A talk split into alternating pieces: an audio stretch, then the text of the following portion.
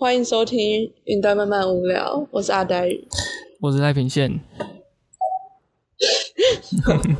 这是我们回到自己的大学之后的第一集，然后对，我们刚才就是试了一下设备跟录音的地方，就是都是跟原本完全不一样的地方。哦，对啊，因为我们原本都在各自的家里，然后移到现在是移到自己大学宿舍，就有点对不稳定。要试试看，条件应该也没有原本好，我觉得。嗯嗯，对啊。但如果好，就先试试看了。好荒谬！我在就是宿舍的顶楼录音，然后其实我们的顶楼，我这是我第一次上来，然后顶楼是就它设置好像是吸烟区吧，然后我我是从来没有上来过，而且我也是后来才知道，因为我有朋友。就是我朋友是会抽烟的，然后那就是因为他以前也是就不是住宿舍，所以我根本也不会叫他去来抽。然后只是那时候他后来就是搬到宿舍住，我就好奇问他说：“哎，那你这样你有抽烟的习惯，会不会影响到室友或什么就是之类的？”然后反正他们就是就说，就是宿舍顶楼有一个吸烟区，我就一看，我第一个反应是：哈，顶楼是可以上去的？可是你那边会不会就是很有烟味，那些臭味之类的？我觉得不会，可能我觉得可能因为是女宿，所以可能就是女生会抽烟的比较少，这是某种偏见。可能比例上来说真的少一点。嗯，这个感觉就是要去 Google，可能会有什么吸烟人口普查这种。对啊。那反正就是根据我的偏见，就是我觉得应该女生比较少吧。嗯嗯。对，所以而且我觉得就是上面还蛮干净，然后哦，我现在还发现就是上面有那个可以晒衣服的地方，就是我第一次知道原来有一个地方可以晒棉被，不然我以前都晒得很委屈。现在突然发现原来顶楼是空旷的。我前。星期二的时候才把，就是我放了一整个暑假在宿舍床上的床单跟被子拿上去顶楼晒，感觉哦，我们这边的环境也是蛮不错的，就是上顶楼之后看得到海，然后在海边就可以这样晒衣服。哦，我上顶楼之后视线超差的，我不知道是不是因为之前就是有一些就是就是亲身的一些。事故嘛，我就在想说，会不会是因为这些原因，所以学校就……但也没有，这建筑物已经盖很久了，完全不合理。讲一半，突然发现逻辑不通。我只是想说，是不是为了预防大家太容易就不小心掉下去？应该多多数是安全考量才会把顶楼。你们是放围篱吗？也没有，就是它的。哦，答案可以拍给你看，就是就是我以为还是也有可能是我太矮，就是搞不好男生就是高的人看出去就是刚好墙过去，可能就是不错的视野。但是以我来讲，就是 什么都看不到。因为我们的顶楼墙算是蛮矮的，所以你们是较为危险。胸部左右吧。哦，哎，那这样等一下，我想一下。好，搞不好真的是我太矮了。就讲到我很矮，就是想到就是我那天跟一个就是学妹，就是我带她去逛校园，但反正她不是我直属，然后一些原因，她就来问我说可不可以，就是我有没有空可以给她就是介绍一下环境，然后我就想说刚好有空就答应。那那个时候之前就是他就说有其他学长姐跟他说。我是一个只有一百五十公分很矮的学姐，所以他预设我会超矮。然后，然后他自己是一个一百七十公分的女生。嗯，然后他看到我的时候就说我比他想象中的高。我就想说，我也不止一百五，是在那边哭。我想说，而且他说他就是看到我第一眼就跟我说：“哎，学姐你比我想的还要高。”太失礼了吧。我就想说哦，谢谢哦。所以你的预设是什么样？可能就是娇小可爱型的吧。就对你懂我在说什么？真是很无奈。就像我那个时候也是，我就是之前跟朋友可能就说，哎，西藏这个学长或者学长姐就偷看别人 IG，看他们都追踪什么东西。然后我那一阵就是看我一个学长，他追踪了很多，就是就是日本妹子。然后我就跟我那朋友说，哎，我会不会是这个学长的菜啊？就是你看，就是这种就是日系可爱。然后我同学 后来他们过一阵子就那些就乱聊，他们就跟我说：“哎，他们就跟我说，他他们研究过了，我不会是学长的菜。”我说：“哈，为什么？”然后他们就说：“就是根据他们跟那个学长后来认识，他们觉得学长喜欢是就是比较成熟一点的类型。”然后我就想说：“那他追踪那么多那种是什么意思？” 我哥就跟我说，可能追踪的跟会喜欢的是两回事，可能就是一个是爱好，一个就是真爱，这样兴趣跟真爱是不一样的。我也是可以理解啊，就是，但就觉得还蛮好笑的。而且我那朋友跟我后来就是其他几个人讲，就有人跟我，就是我不知道，就跟那个学妹一样，我不知道他们都是想要安慰我，还是怎么样。就一个人就跟我说，他说。哎，我跟你说，你就是个人特色比较强烈。我想说，什么意思？我觉得这句话已经不知道是褒是贬了，就是 个人特色强烈。就跟学妹说，就跟学妹说哦，你长得比想象中高高一样，就是这到底是称赞还是？啊，真的是问号。对，这大概就是 刚回学校的时候一些小插曲。有点久没看到同学嘞。那你有看到就是室友吗之类的，还是只有你一个人？有啊，我有个室友已经早就搬回来了，然后今天又有另外一个室友搬回来，所以我们现在是三缺一啊，四个人还差一个就凑满了，这样。那你这样录音有影响到他们吗？不知道哎，之后再问他们。反正我是跟他们说。呃，我就是稍微会可能会有一个小时需要比较安静的空间吧。哎，然后你就在那边吵他们，他们就没吵。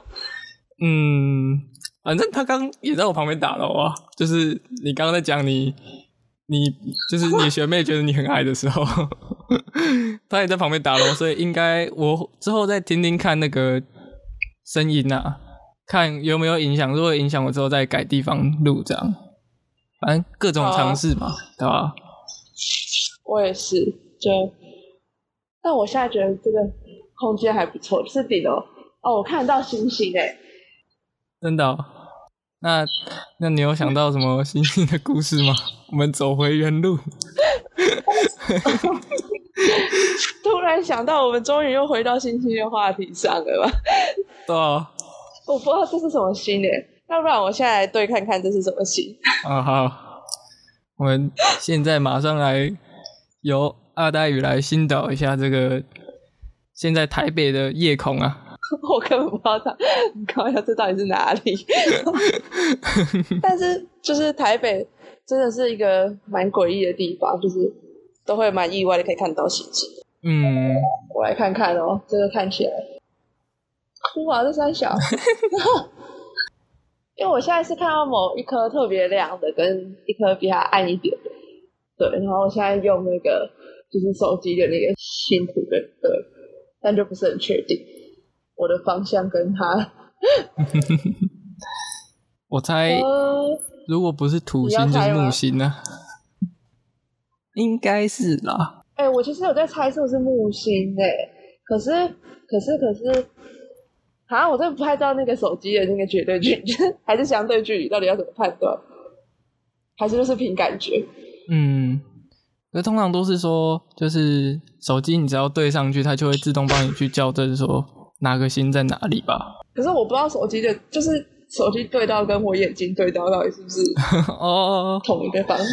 对啊，好问题吧？但是基本上目前这个应该是哦。我现在这个方向啊，我先不管我看到的那颗星是什么星，但总之它附近的星座是水瓶座，有概念吗？我也拿出我的电子星图来看一下好了，害我好好奇哦。好，那我来我来讲一下水瓶座的故事。哎，好久没有听听星座故事，就是 在我们节目上。哎，过了十集要复刻一下吧。而且水瓶座的故事应该没有讲过吧？没有啊，还没。好，哦，讲到水瓶座，就是虽然我觉得可能大部分人多少嘛，我不知道多少可能都有听过一些，就是占卜学，好像会说水瓶座的人都比较浪漫的样子，对我就有这个印象。嗯然后，但我妈的一说法是，她觉得水瓶座的人都长得颜值比较高，她说水瓶跟天平的长得比较高。然后我也不知道这个根据是哪里来的，她的根据就是因为我妈的朋友很多水瓶座，她就跟我说：“你看我那些朋友都长得很正。这样子的归纳归纳法，我也是觉得蛮好的，就是至少不会是说瞎说什么这个水瓶座的人啊，生性生来就是适合跟人家谈恋爱，生性浪漫，” 好，我现在来讲一下水瓶座的故事好了。太好了，太呃好了，水瓶座的故事呢，就是要从一个开头，就是有一个女神是负责就是帮大家倒酒的，那她的名字叫做 Hebe，就是田馥甄的那个 Hebe。那她反正她是宙斯的女儿，在神话里面就是说她有一点天然呆的属性，就是她帮忙倒酒，然后可是就是常常都会倒到就是打翻，所以就是宙斯就会觉得、哦我这女儿实在是有点 就是他生来的天职就是这个，然后这个还做不好，就会觉得有点失职愚钝的感觉。然后后来 Hebe 就是嫁别人了，就是就结婚，然后宙斯就是跟他说：“哦，那这样的话，那你既然嫁人的话，那这个倒酒工作他就找别人来取代好了。”那就是看起来是安慰，但是我觉得可能是他觉得这女女儿一直打翻酒很烦吧。太困扰了，那这个时候呢，好，Hebe 就不能倒酒，那他就是要换人倒嘛。但这个时候，宙斯会做什么事情呢？宙斯就让自己变成老鹰，然后呢，他要找一个人来倒酒。那宙斯知道最会的事情就是最会搜寻妹子了吧，所以宙斯就变成老鹰，就是要来搜寻一个适合倒酒的妹子。哦，这听起来好色、哦。感觉是酒店经理要去找陪酒公关这种，好像哦，哎、真的哎，然后自己搞不好还会就是就是自己偷，就是就是在偷赚一笔这样。偷吃豆反正腐糕，对，宙斯就发现了一个在山上一个少女在牧羊之类的，然后宙斯就把他抓起来，然后那少女就被他吓到了嘛。那宙斯就跟他说：“哎、我看上就是问他不要来倒酒啊，这样。”那结果那个人就跟他说：“呃，他是男生，他不是女的。”那 这他是一个美少年啊。那这个人就是牧羊，本来牧的好好的，他突然被抓到了天界，然后要倒酒，然后老板又很色，所以他其实没有很想要做这件事情。嗯，那这时候宙斯就说：“嗯，不会，我帮你跟你的家人瞧好了。”这样，所以这个可怜的牧羊人呢，就只好接下这个工作，拿下宙斯给他的宝瓶，开始做了这个帮天神倒酒的工作。嗯，好，这就是他最基础的故事。那到后面呢，就是就是因为他长得太好看了，那他就是常常倒酒，就是都会被也是会被别人就是偷吃豆腐啊，然后或是被别人霸凌啊，就是就是他整个生活就很不开心，就是很衰。他每次来接一个很烂的工作，然后 还不能拒绝，然后还要被就是一堆神就是那叫什么权力霸权力不对等的霸凌这样。那有一天，就是他就受不了了，他就拿着宝瓶往人间倒下去，那他的水呢就倾泻而出，变成了洪水。嗯那整个就是人间就是下暴雨啊，但是他的宝瓶根本就还没倒完，那天就赶快被天使就被天神们阻止了。那之后就把他就是天神就想要惩罚他，可是后来就天神们就是因为觉得他太好看，就是有点心疼，所以又就是没有真的处罚，就是说好啦，你就是继续回来上班倒酒。那其实对这个人牧羊人来讲，就是更痛苦，你知道吗？他肯定可能被惩罚，那就就是离开这个地方，就要被回去做这个烂工作。所以呢，他就很难过，很难过，他就一直哭，嗯一直哭。之后他倒出来的酒就变成他的眼泪，就是越来越难喝。那就是这天神就是等到他们发现，因为他们的美酒就不见了，就变成难喝的眼泪之后，他们才意识到就是自己有点没品。这个时候呢，嗯他们就说：“好了好了，我把你们把你放到天上去了，就是让你升格啊，你不用来当血汗工读生了。”大概就是这样。天所！以呢，就是直接给他就是加薪水，然后给他很好，然后让升格为神，那就是让他至少在倒酒的时候，就是心里不要那么万叹。那就是所以就有这个星座，这样这是水瓶座的故事。天哪，这个所以这个故事根本就是牧羊人被迫下海倒酒，心酸画面流出。哎，对，而且就是像，所以我刚才讲的嘛，因为是他跟他的他变成天上，那通常呃，就是听到水瓶座，可能大家以为就是一个那个星座的图案连起来，可能是一个水瓶，但其实没有，它其实连起来的图案是代表是那个牧羊人拿着水瓶倒出来，所以他是一个人拿着瓶子这样倒，还有他倒出来的水，对。耶，对，好哀伤的故事哦。这是一个我觉得蛮写实的，这是感觉是目前故事里面最，就是现今生活中可能有，这可能生活中也许有有正在发生一些这种类似的事情，这样太写实了。血汗工读生，对啊，这就是水瓶座的故事啊。好，久违的星座小故事就到这边。哎、那就没有啊，就刚才讲到打工，你会想要去打工吗？哎、我其实一直都蛮想去打工的耶，就是好想花钱，然后没有钱花的时候。对，那你现在你们系上会有，或是学校会有什么，就是学校内的工读之类的？有啊，只是就是工作都那些工作都就是蛮无聊，就是像是帮系馆看门那类的。为什么系馆需要看门？就是哦，像是之前呃防疫期间，然后像是我们学校理学院的门口，就一定要做一个工读生来看你的证件，才会放你进去那种。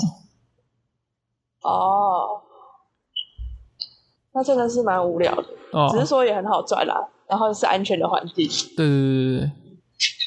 可是就是我现在就是只有，嗯，讲就我是觉得就是坐在那边 浪费时间，就是要去一直看做同样的事情，很浪费时间，然后又感觉一个不是生产的感觉，虽然就是有拿到钱这样，我是就只有家教的，可是我现在想一想，我也在想，我这学期会不会变得很棒？感觉会，因为我现在学分好像我终于就是把它弄到一个很比较满的状态，然后我有想要去考虑加社团，但对，如果我加社团，可能就会比较忙一点点。社团哦，应该还好啦。你说像你是佛系在社团是不是？对啊，就是呃，就是想去就去啊。那如果要考试，然后又不想浪费太多时间，就就不要去啊。因为我报名了一个就是嗯，就是那个社团，就社课比较 free 啊，但是我就是就又很自虐的，我就填一个报名的一个工作坊这样，嗯对，但是也还不确定，因为它有人数限制，又因为疫情，但是就不知道会不会有，但是就是可能会有，有的话，我就会变成我每礼拜又有一天要去社团，哦，哎、其实我不知道我们学校现在还有没有，就是这个学期能不能搞社团？就是因为我防防疫，我想说，而且我也这这几天也没有看到就是社团的一些公告之类的。哦，我是加那个啦，摄影社，就是终于下定决心嗯，去了我，就突然脑充。我应该还是维持我的咖啡社跟网球社吧。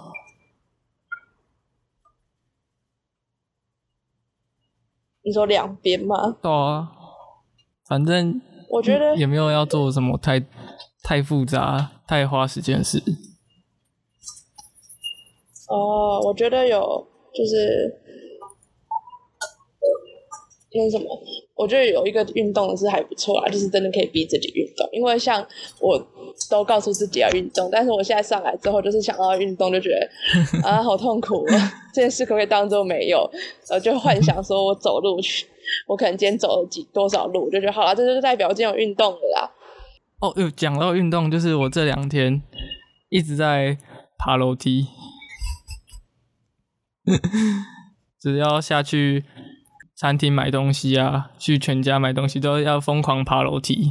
我每天就是昨天跟今天都觉得这样应该就算一个运动了吧。然后就是屁股、臀部的肌肉觉得酸酸的，这样应该算有运动到。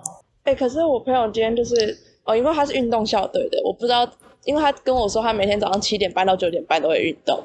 就是我现在问他，我只是问他说：“哎，你明天有没有课啊？”这样，他说：“哦，他明天要九点半以后才可以。”我说：“你要干嘛？”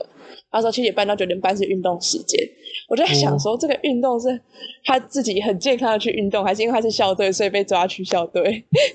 我觉得很大可能应该是后者吧，就是要去练习。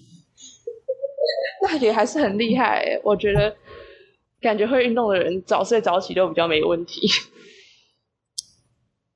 应该应该也不见得吧，我觉得我早睡早起蛮有问题的，我都超晚睡，然后就也就拖到很晚才起来。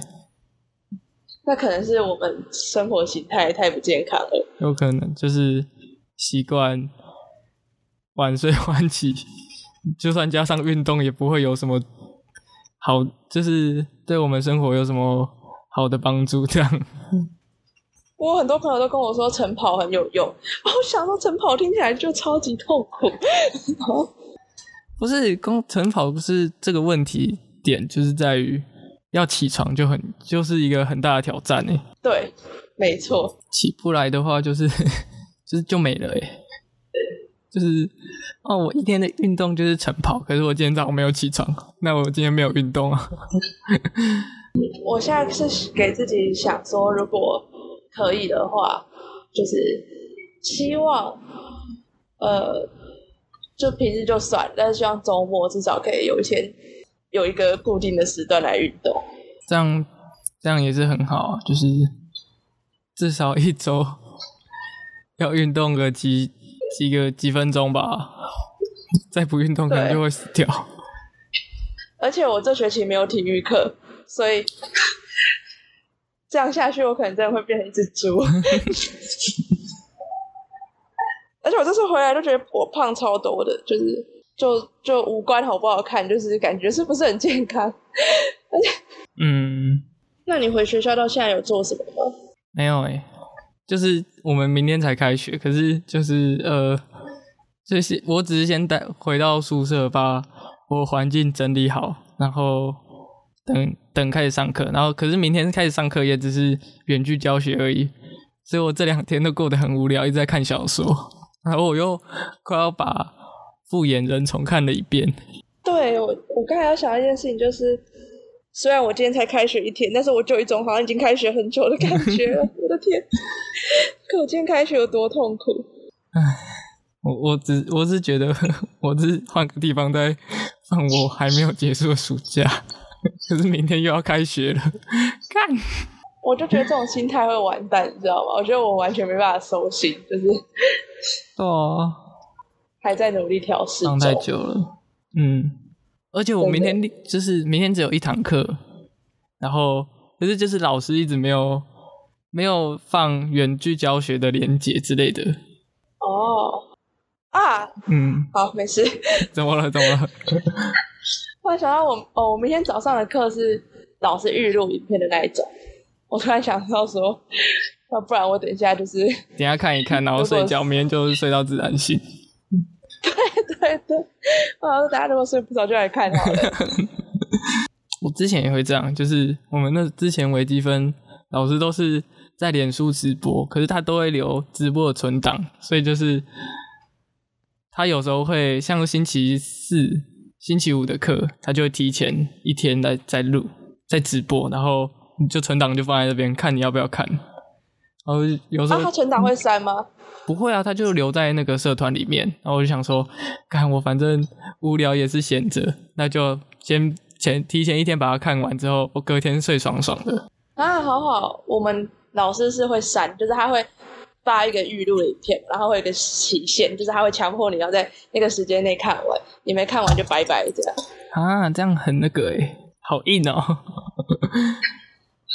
他他真的他真的是超级，就是我也觉得他算是远距之后很偏硬的老师，就是他，我觉得可能他不太会操作，所以他就是他有这个自知之明，所以他为了他的影片品质，他就会先预录好。嗯那他预录就会讲超久，你知道吗？因为他预录就会有一种他没有就是受控时间控制的感觉，就是爆炸久，然后。哦，上学期的时候，他期末考就是为了防止我们就是线上会作弊，之他就压缩我们的考试时间，然后就期末考就变超赶，超级讨厌。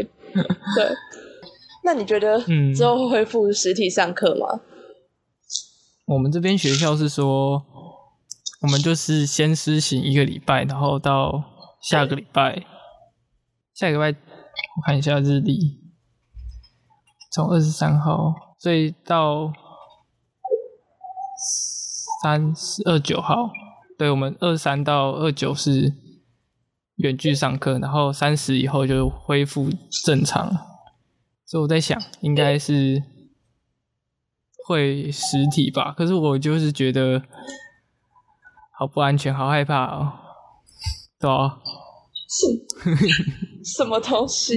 就是呃，他的就是多数的课，我看一下，像是什么选修课之类的，人数都蛮多的啊、然后我我个人也是蛮算蛮懒的，我就 是觉得可不可以不要一定要跑去教室里面上课？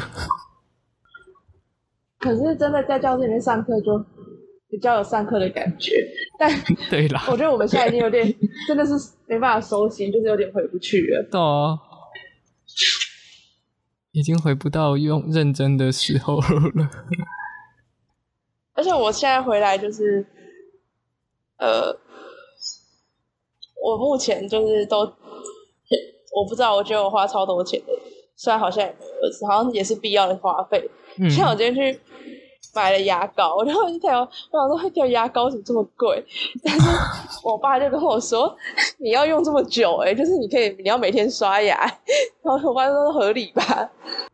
嗯嗯嗯，想一想，如果就是每天都要使用的话，那那个量，而且那个量应该是可以用个半年左右，半年一年左右，所以应该是牙膏真的都可以用蛮久的。对啊，而且是一个人用，又不是像是什么全家大小一起用一条牙膏，所以这样除下来那个次数跟跟那一条牙膏的重量的话，嗯，哦，我想要，哦，我想要一个比较好笑的哈，就是 我才刚回学校第一天，我的脚踏车就被拖掉了。就是台下附近，不管是学校里面或是学校外面，台北市，就是都会拖掉脚踏车。嗯学校里面拖的话，就是由学校校方拖，但就是好像你要，就是你违规太多次，你才要开始罚钱。但是如果是市政府拖的话，就是你第一次就要罚钱，然后他计费超贵，然后我就我就是脚踏车走，就是我才刚回来学校一天而已，嗯我也只是贪图一个小小便宜，就想说这边没有地方塞了，我就是先放这边一下下。哦，我朋友还跟我说安娜没事啊，他上次在这边放了三天，然后对，然后就我们就丢在那边，然后结果后来过没多久，就发现雪被拖掉了。那他是被哪一个单位拖走的？市政府，这是我第一次被市政府拖掉，完超麻了，烦。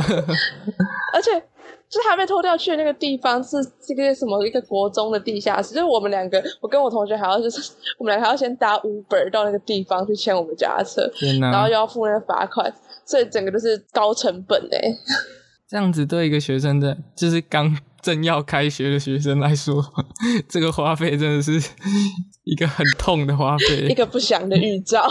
对啊，这可能就是告诉你之后要小心，未来可能会破财之类的，就是哦，我希望是帮我挡煞。哎，有可能，对对，你等你的脚踏车有一个灵气所在，而且我脚踏车接下来还要再花一笔钱，就是它已经就是被我。摧残了一年的时候，嗯，哦，我同学很好心的帮我拿去保养，但是他现在他我保养，我同学保养回来跟我说我刹车坏了，他不可能帮我换，叫我自己提醒我 要去换刹车。然后我想说换刹车一定就是又是一笔开销，大概就是几百块吧，通常来说是几百块。天哪！对，但为了安全，就是这种刹车的东西还是要换一下。是没错啦，我现在可能就是等。我拿到家教的薪水，我可就会花起来没那么痛。哎呀，你今天绑定那个了吗？数位五倍券的吗？是的，所以你刚才要问我什么？你刚才要问我说我没有绑五倍券。哦，啊，就是有，但是也是超卡的哎，超卡的吗？塞车。可是。啊，你你没有塞车吗？我很顺哎，对啊。我大概为什么？我大概十二点多一点那时候用，然后就是哎啊，莫名其妙我就绑定完了。你是用数位的吗？对啊。嘿，好笑了。好吧，我现在是希望我其他的加码券也都可以用，对吧？可以去。看一个电影什么之类的，振兴一下电影业。哎，讲到电影那个《沙丘》，《沙丘》怎么样？《沙丘》好看啊，这 IMAX 版必推啊，一定要看 IMAX 的，不看就是就不行。就是如果你之前原本是看数位的，拜托你再就是再多花一笔钱再去看一次，真的相信我不会出错的。IMAX 的整个画面跟音效。它的处理方式就是细腻到不行。我现在听到沙丘的评价就还蛮多元的，就是就是有超级好评，然后也有就是普通的好评。然后我现在给自己预设，就是我觉得我就要预设在一个普通好的水准，我才不会真的人 我不知道就不要抱太高的期待，我可能去看的时候会有比较好的，就是心情可能会愉悦一点。对对对对。那时候就是我那时候是抱一般就是哦，它应该是一部好片的想法去看的，没想到是这么样的好片。这样，我是有人说他觉得就是很像，我他说他觉得感觉就是要在塑造一个呃这个年代的星际大战，有点像，但是又不太像。应该说星际大星际大战应该也是有被有一部分是被沙丘这个科幻作品影响吧。哦，对啊，小说是，他只是在说那个电影方的那个，他就是讲说电影会做这个，感觉是想要试图在电影上完成一个，就是星际大战之后的新的这种题材的，对对对的一一部就是不错的电影这样。嗯。因为沙丘之前的几次，就是不管改成游戏或什么的经历，好像都不是很顺利。哦，就是。想要硬去呈现还原它的那个设定，可是没有处理到很好，就会变成有点像笑话这样。可是这这次的做法，可能是时代比较进步一点，它的这个整个时代的科技有办法去做到这样的特效，所以观影体验上来说会会好很多。就是就算它可能不会是留下去的经典，但是至少因为它呃。就是至少它的特效就是可以弄到比较好的水准。就虽然说特效不是重点，但是是就是片子不一定要特效好才会好看，但是特效好的话，就是至少可以加分。就是嗯，就算剧情很烂，你也会你也可以称赞说，至少你看的时候是有爽感的这种感觉。对对对对对。而且沙丘，我觉得我不知道，我现在看观望起来，就是一个是它的。好像设计层面很成功吧，就是特效啊、音乐之类都很成功之外，还有那还有那个，就是他演员吧，演员一开始选选一些比较好的演员，也会有不错的加分感觉。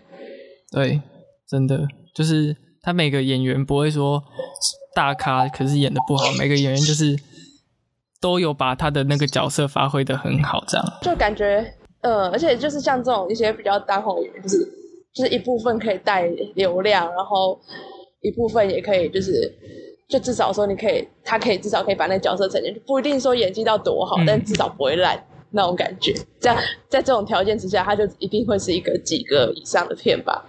我觉得感觉是这样。对对对，我也还在想什么时候去看，但 IMAX 就是我还没有去看过 IMAX 的电影。真的哦。对啊，而且那个台北的 IMAX 前几天有那个终极，超可怕的。天哪，好可怕哦！真是超像敷衍，反正就要小心，在这个疫情的时代，不要硬去踩那些足迹，可能稍微缓一下吧。如果要看的话，应该就是《沙丘》还会上映蛮久的时间。那感觉诡异，就是我在隐隐约约看到远方有一个，就是有一个人影，但是又就是又有点暗，就会怀疑自己的眼睛。但我目前我目前是可以确定是活人的。好好，是活的就好。我不要跟我。看起来很活，不是的话有点可怕。你这样讲我有点毛骨悚然，我站起来多看了好多看了好几眼。说不定可能就是你的朋友，然后之后就说：“哎，我那天看到你在顶楼，就是会安慰你之类的。”明明就什么都没有。我明天去跟他确认一下。而且你刚才讲，因为我的朋友都穿黑色或白色的衣服，然后现在看起来是一个白色的衣服的人你，这样你讲一讲，真的是有点 有点小可怕。好，不要这样，不要害我开始害怕了。我不行，我觉得超毛的，我要现在就问。好笑，好，我希望我可以得到一个 正面的回复。我的天，好。你这时候就是，我真的是，嗯，你先说。你要讲，你先，你说，你说。你先说。没有，我只是说我是不可知论者，就不可知论者的态度就是没有遇到就说，就是遇到了我就会觉得有，没有遇到我就会说没有这种态度。所以，哎，我是只要就是像是什么房间里突然发出一些，我听到一些声音，我就我就开始去怀疑说，哎，这个声音是哪里来的？然后。然后是是是怎样的状况下会发出这会有这些声音出现？就开启我一个追根究底的头脑吧，因为我不喜欢自己吓自己，所以就告诉自己说没事的，没事的，这些都是真实世界中会发生的事情，不是什么怪力乱神。我要科学去解决这个问题，合理合理。我这种我也会这么认为，所以我就是不可知论者嘛。我就说，就是真的给我当面遇到了，然后我可能才会被迫承认。对，但我还是希望不要遇到，好不好？就算有，我们就是保持安全距离。现在是要有社交距离的时代，能大家有一个各自的距离就够了。真的？哎，那嗯。哦，没有啦，我只是要问你说，那你敢看鬼片吗？我不敢诶，可是就是呃，Netflix 上面不是有鬼店吗？我一直很想点开来看。哦，我觉得鬼店还好。鬼店还好吗？那那怎么样才会？等一下，等一下，我在怕我讲还好，然后如果你 被吓烂的话，就不会怪你啊，我只会怪我自己胆子太小，因为我自己对就是就算就算没看到没遇到，可是我还是会。害怕它出现这样，所以就是我看鬼片，我还是会毛毛的。哦，鬼店你看，我觉得就是比较不是怪力乱神感觉，是惊悚这样子。对这种我比较还好，就这种我却觉得说，我希望我不要遇到，就是我希望身边的人都可以平安健康、精神正常这种感觉，就是就是我会对，就是我看完比较还好，但是我可能看完会有比较留。留下阴影的是一些，呃，我小时候就是在补习班那种外语，就是全英文的那种外食，万圣节会看到就是 truly truly 的，就是就是真的鬼片的那种，嗯就是真的是怪力乱神，什么狼人啊，哦鬼娃娃啊，然后哦哦安娜想要就毛贝尔那种人，就是这种我觉得不太行。哦，那种好，我小时候都因为英文班留下很深的阴影。哦，好像就是鬼鬼鬼神牵扯上宗教类，就混合在一起，就会觉得干这个毛上加毛，我是有这个感觉。呃，没有没有，我刚才看到我一个朋友刚看完《沙丘》，他的感觉是他普，他觉得普通，因为他的感想是他觉得书应该会好看很多。哦，对，嗯，确实，这嗯也不一定诶。我我不，因为我还没看过书得不一定，我我也不觉得，可能就是书有它的优势，可是电影有它的优势吧。哦，还有他就是他说他觉得《沙丘》会不会比较适合拍成影集，影集就是哦，就是叙事的长度，可能吧。对，可能对我觉得有一部分可能会是因为它故事长度的问题。但电影应该感觉会有续集。这个票房应该是要有吧？如果 如果没有的话，那个片商真的是头有点 撞到了，这已经可以成为他的金鸡母嘞。但因为我朋友这样讲，我会回去想到那个就是《星际大战》因为《星际大战》就是一个没有小说的案例，呃，还有小说，可是它是小说是比较晚，就是它一开始是以电影嗯，为出发的案例。对对对，我还就在想这个差别，但想不出个所以然，所以就算了，这个话题就到这边吧。因为我刚才在想，书改变成电影跟电影改成书之间那个到底有没？有哪个比较优势，或是比较怎么样？但是我现在想不出一个，想不出一个结果。他可能就是像是他有一首歌，然后被别人 cover 过之后，他还是觉得原唱唱的最好，这样。他是原唱本格尔派的，然后有些人会是觉得哦，cover 有些 cover 版有一些做到很比较好的诠释的地方，然后可是原作也有做到很好的诠释的地方吧。哦，可是我比较不认同是，他说世界观庞大的东西不太适合做电影，这个我是不太不不太认同。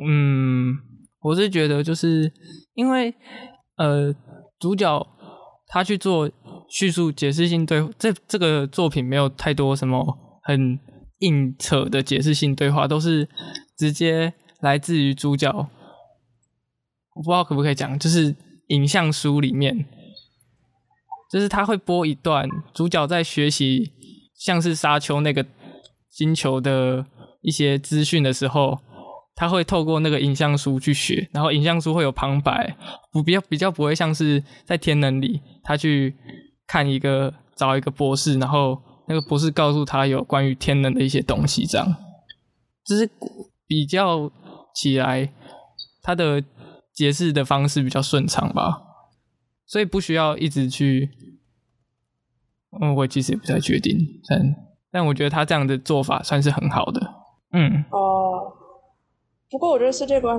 就是好像就是我们上次讲的，就是世界观太大，我觉得这跟真的跟我不觉得书就会比较有优势诶，我觉得世界观开很大，不管是书还是电影，就是还是都会蛮可能出现崩塌的情况。对啊，我觉得可能就只是说，可能电影的成本更高，崩下来更看起来就会更更悲哀这样。对，崩下来的时候会觉得哦，那个片商会觉得心很痛，然后一直被骂。对，应该主要还是这个吧。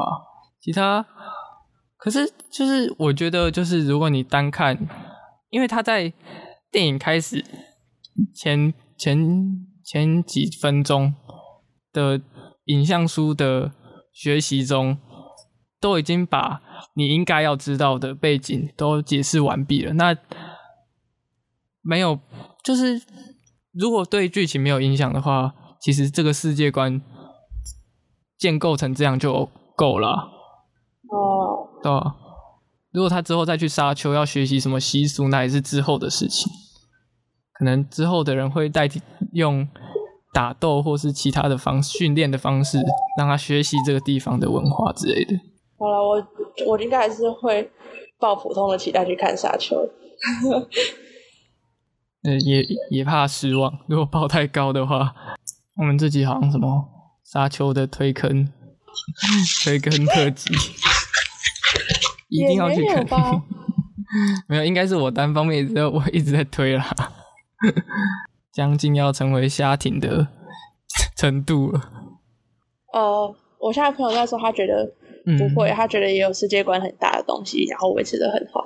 像是什么什么什么意思？他在他跟我说，他觉得像《冰与火之歌》就是一个完全从头到尾很贯彻，然后没有什么太大瑕疵，或是就是在设定上没有出现什么问题的案例。对，嗯，不知道哎，因为我没有看过《冰与火之歌》，我也没有。可是它很多集耶，就是它有办法有很大的空间去讲这一整个。战争的故事不是吗？而且我就是这好像就是我们上次讲的，就是一开始设定的问题，就是像可能沙丘或是星际大战中，它一开始设定可能是一个长度，然后后来因为各种奇怪的原因被一直加长之后，就是因为特殊原因再加长的，好像比较容易会崩掉，感觉是这样。对，因为沙丘的小说听说是这样啊，可是。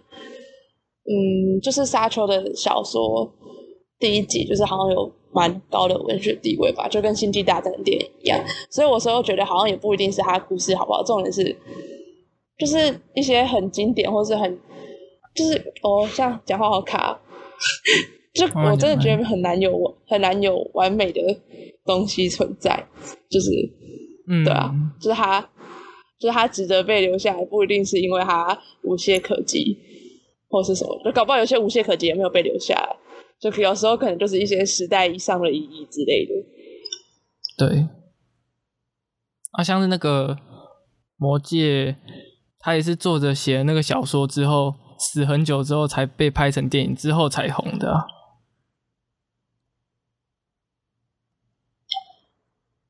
嗯，对啦，但《魔戒》的电影好像现在回回过去看，也很多人就是觉得普普。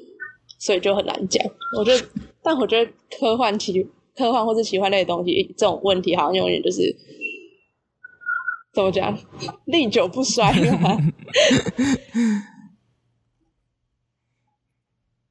就是他只要这个设定有人用过了，后面的人再用，就算是致敬或是受这个作品影响啊。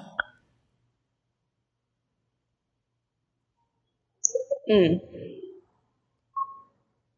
反正这个作品在后世是怎么被解读的，应该只有之后的人会知道。对了，但我真的是很久没看电影了，所以我应该还是会去看吧。一定要去看吧。